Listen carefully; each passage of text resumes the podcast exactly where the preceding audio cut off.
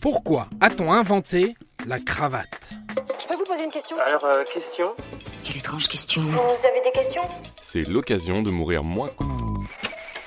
Pour répondre à la question, il faut remonter l'histoire.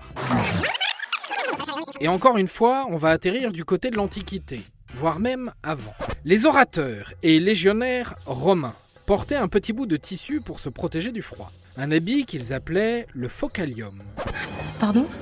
Pour être plus précis, il faut dire que des tenues chinoises, remontant de deux siècles avant Jésus-Christ, avaient déjà ces rubans pour se protéger du froid. L'armée des soldats en terre cuite à Xi'an en atteste.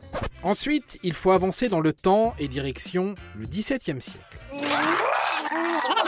Et on va s'arrêter à la case Louis XIII, dit le juste. L'Europe est en plein marasme de la guerre dit des 30 jours, opposant les catholiques aux protestants. Et Louis XIII recrute, pour aider l'armée française, des hussards croates. Je me moque, mais au fond, ça doit être bien pratique. Ces hussards portent une bande de tissu blanc pour se protéger du froid. Une bande de tissu moins encombrante qu'une grosse écharpe de laine mérinos, ce qui peut être plus pratique dans la manipulation des armes, mais aussi plus discret, plus militaire et plus coquet. Alors c'est très chic. Mais à la cour du roi, ils ont vu les hussards ils se sont dit trop classe les Croates. Et sous Louis XIV, la cour s'est pris d'affection pour ce morceau de tissu trop classe des Croates. Pendant ce temps-là, Louis XIV rebaptise le régiment des hussards croates sous le nom de Régiment Royal Cravate. Et selon certains, le mot cravate serait une déformation du mot croate. Croate, cravate, pourquoi pas? Oui. Après tout, pourquoi pas? Bon, et qui dit cour de Louis XIV, Versailles et tout le totim dit frasque, étole, imprimé, dentelle, et la cravate croate vient se colorer, se diversifier pour accroître le côté matu vu de cet accessoire de mode. Je n'ai jamais bien compris pourquoi, dans la mode, vous faisiez l'été en hiver et l'hiver en été. La mode gagne le roi d'Angleterre, l'Europe, puis le monde.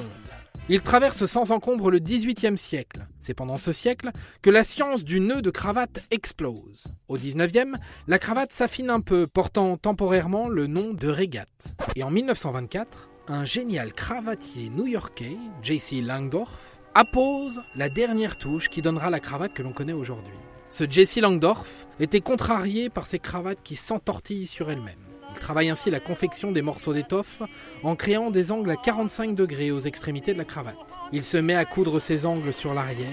Le centre de la cravate s'est un peu affiné, son extrémité la plus visible assume un empattement. Et ainsi, la cravate reste plate contre le torse et le ventre de celui qui la porte. Et la cravate ne s'enroule plus sur elle-même. Il est fort ce. Putain, il est fort ce con. Et puis, la cravate est restée comme ça. Et encore de nos jours, elle est un apparat, une distinction sociale. Mais si elle servit d'écharpe aux croates et de cache-bouton à la cour et d'accessoires de mode, j'adore l'explication de Paolo Coelho à la question pourquoi la cravate? L'écrivain brésilien dit que la seule utilité réelle de la cravate, c'est qu'on la retire sitôt rentré chez soi pour se donner l'impression d'être libéré de quelque chose, mais on ne sait pas de quoi. Je vous laisse réfléchir à tout cela et je vous dis mon traditionnel. Et voilà. Maintenant, vous savez tout. Au revoir, messieurs, dames. C'est ça la puissance intellectuelle. Sapristi Attends, avant de partir, j'ai juste un truc à te dire. Viens découvrir notre podcast Sexo, la question Q. Deux minutes pour tout savoir sur la sexualité féminine.